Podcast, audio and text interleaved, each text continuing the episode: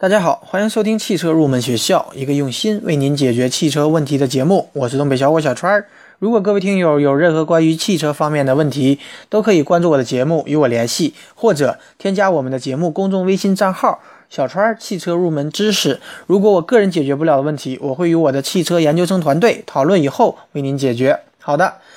大家都知道，自从大众集团首先在国内引进小排量的涡轮增压直喷发动机，也就是 TSI 以后，这种新型的发动机技术就引起了人们的关注。比方说，大众速腾采用的1.4涡轮增压发动机，它的动力可以相当于2.0升自然吸气的发动机。那么，如今福特呢，也引进了自己的涡轮增压直喷引擎，比方说 EcoBoost。那么，如果大家去过福特的 4S 店，一定听过销售人员跟我们讲 EcoBoost 的这款发动机。而且，福特呢将小排量的涡轮增压发动机居然做到了排量只有一点零涡轮增压的发动机，这个确实不多见。那么，福特这款一点零涡轮增压的发动机呢，最大功率一百二十五马力，最大扭矩能够达到一百七十牛米，动力超过福特的一点五升的自然吸气，甚至可以替代一点六升自然吸气的发动机。因此呢，福特的这款1.0涡轮增压发动机也获得了2013年国际最佳发动机奖。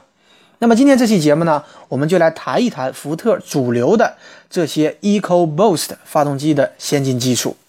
如果您对大众的 TSI 发动机有所了解的话，您一定知道 TSI 就是大众涡轮增压直喷发动机的代称，但它并不是指某一款发动机。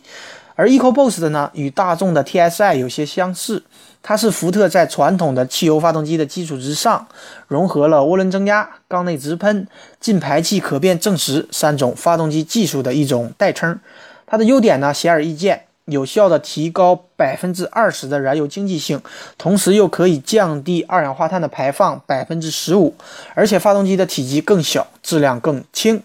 好的，首先呢，给大家介绍一下它的。EcoBoost 的高压直喷技术，在过去的燃油喷射系统当中呢，喷油嘴是在进气气管当中喷射汽油，汽油与空气混合以后再进入气缸。那么这种传统的汽油喷射方式，使得汽油接触到进气气管表面而形成了油膜，所以油膜呢就会造成油的一些损失，增加油耗。而缸内直喷发动机呢，它是直接往气缸内喷射汽油。所以油膜的损失大大的降低，从而提高了燃油的使用效率。EcoBoost 的发动机，它的活塞的顶面呢有特殊的曲面造型，被负压吸入气缸的空气能够产生一种涡流，搅动被喷入的汽油，使得油气呢更加均匀的混合，使得燃料燃烧更加充分。而且，EcoBoost 的发动机，它活塞还采用了低摩擦镀膜的一种技术，进一步减小了活塞与气缸壁之间的摩擦。另外呢，EcoBoost 的发动机，它的喷油次数能够达到每秒三百次，能够高达二百帕的压力，将精确定量的少量燃油喷入到每个气缸之内。油滴的大小呢？一般小于零点零二毫米，呃，通俗的来讲呢，它相当于人类头发丝直径的五分之一，所以发动机即使在低转速下也能够实现稀薄燃烧，充分燃尽每一滴油。那么第二点呢，给大家介绍一下 EcoBoost 的涡轮增压技术。涡轮增压系统是利用排气推动涡轮叶片的高速运转，从而带动进气口附近的进气叶片进行转动。这样呢，就能够对进气进行加压，来提高进气的压力，最终达到增加进气量的一个目的。但是由于要推动涡轮叶片的转速是相当高的，大约有十万转每分钟。那么想要推动涡轮叶片以这么高的速度转动，是需要一定的排气的能量的。这也就是发动机调教时我们经常所说的涡轮介入转速。因此呢，在发动机转速较低的时候，涡轮增压器是无法进行工作的，因为此时发动机产生的排气的能量不足以推动排气涡轮。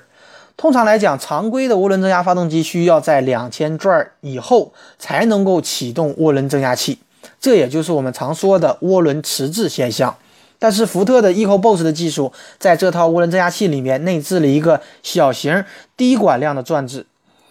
该转子呢，能以每分钟超过二十万转的速度高速运转，这使得涡轮一增压的这样的一个叶片更容易被废气驱动，确保了发动机在每分钟一千五百转或者更低转速时就能够获得最大的扭矩。发动机的峰值扭矩的提前的一种实现，也使得我们涡轮迟滞现象被控制在最低的一种限度之内。第三点呢，给大家介绍一下 EcoBoost 的双可变正时气门技术。可变气门正时技术呢，是国内目前最为常见的一些发动机节油技术。那么 EcoBoost 的发动机，它的特殊之处就在于它采用了进排气都可以控制的可变正时技术，它能够在不同的转速下优化缸内的气流，特别可以在部分负荷下改善发动机的效率和性能。那么总结起来讲呢，因为以上所说的发动机技术的应用，那么 EcoBoost 的这款发动机，比方说1.5涡轮增压和2.0涡轮增压的版本，已经成为福特汽车的主流发动机，它也会在未来不断的被应用于各个换代车型之上。给你的爱一直很安静，来交换你偶尔给的关心。明明是三个人的电影，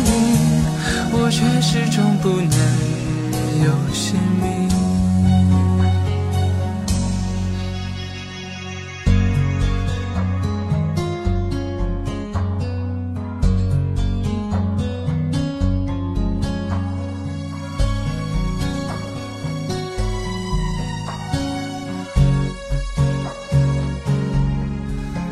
好的，下面我们进入网友问答的环节。第一位网友呢问到了涡轮增压发动机在一定里程之后就要更换增压器吗？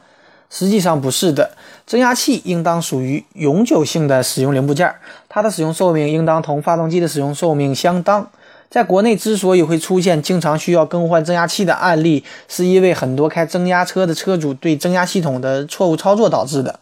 正确的操作方式应该是在我们高转速、高负荷跑完长途之后，不要马上熄火，应当停车以后怠速几分钟，等待我们涡轮的转速降低以后，然后再熄灭车辆，这样呢才不会损伤我们的增压器。好的，第二位网友呢问到了如何保养增压发动机才能够延长它的寿命。涡轮增压器呢与发动机它是共用一套润滑系统的，在更换发动机机油以后呢，就已经起到了保养涡轮增压器的一个作用。不过需要强调的一点就是，涡轮增压发动机必须使用比自然吸气发动机更高一些级别的机油，因为增压发动机它的气缸的工作温度和工作压力更高，而且负荷也更大，所以呢，我们需要采用一些更高级别的机油。好的。今天这期节目呢，就接近于尾声了。节目最后，欢迎大家加入我们汽车研究生团队的会员。成为会员以后，我们会为您分配一位研究生咨询助理，为您解决所有的用车问题。而且，每天第五位成为会员的朋友将会有机会获得法拉利正品车模一辆。如果有意向的朋友，可以扫描我本期节目的支付二维码。支付成功以后，我们将会有专人与您联系。我们的团队期待您的加入，一起来与我们实现汽车梦。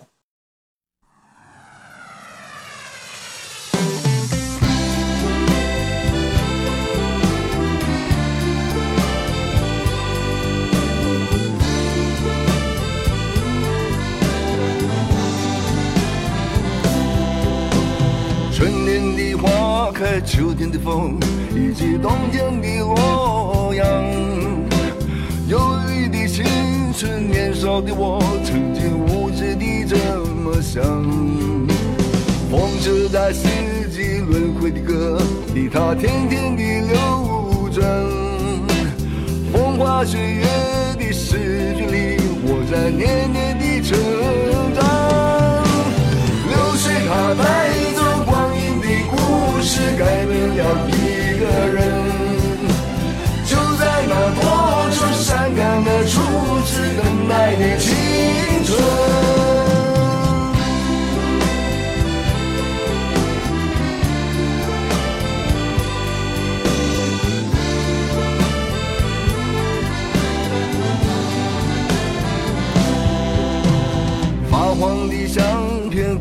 心。以及褪色的圣诞卡，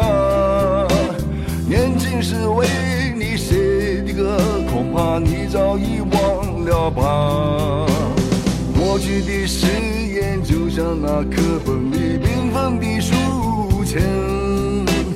刻画着多少美丽的诗，可是终究是一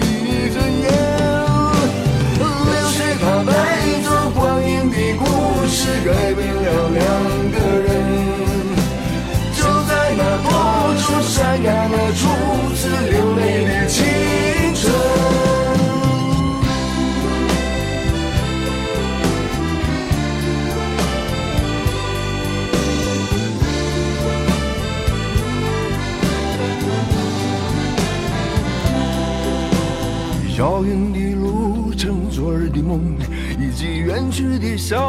声。再次的见面，我们又历经了多少的路程？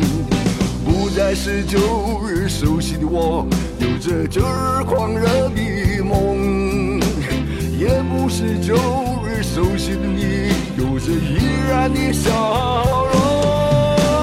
流水它带走光阴的故事，改变了我们。善